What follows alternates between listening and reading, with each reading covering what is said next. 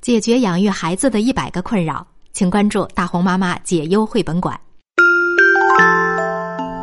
叫醒你的耳朵，闭上你的眼睛，大红妈妈的故事开始啦！微信公众号“大红妈妈大本营”倾情制作。搬过来，搬过去。这是长颈鹿，它非常高大，它的身体有二点四三米这么高。这是鳄鱼，它非常矮小，它们的身高整整差了两米又四十三厘米。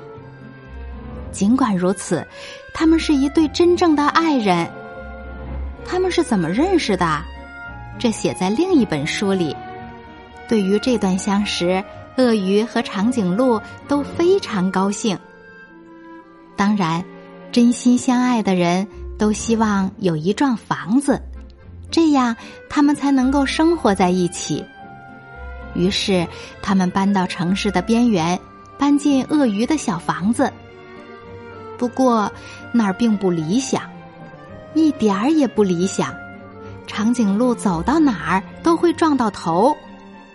当他睡觉时，只要伸展一下身体，他就完全看不到鳄鱼了。当他想要坐的舒服一点时，同样的事儿又发生了。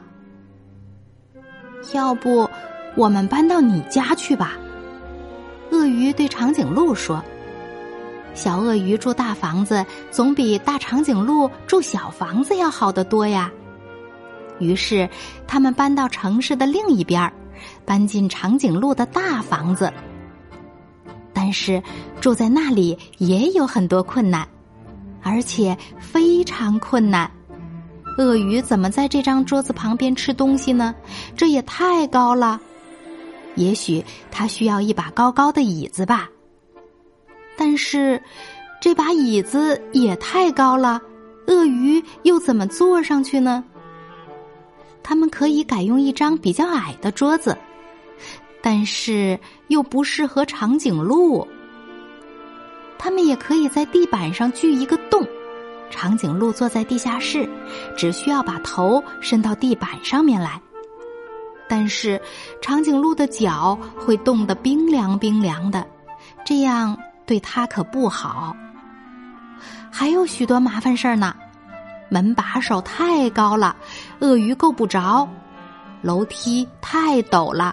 鳄鱼爬不上去，马桶太大了，鳄鱼都快掉进去了。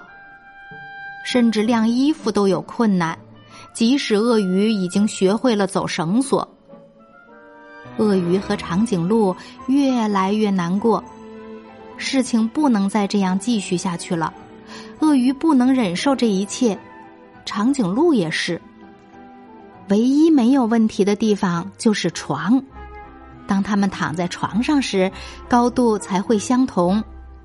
这时候，他们才可以望着彼此的眼睛，给对方一个最甜蜜的微笑，就像当初一样的快乐。于是，他们想出了一个解决问题的好办法。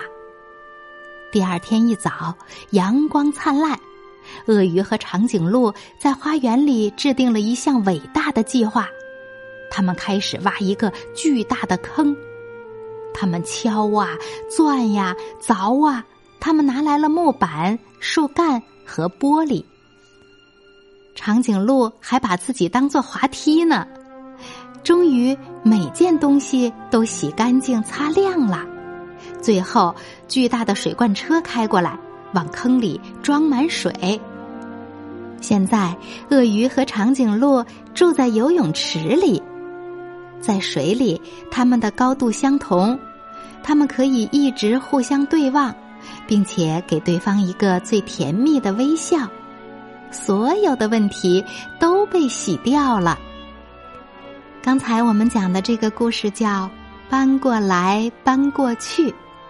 今天的故事讲完了，我们该睡觉啦，晚安。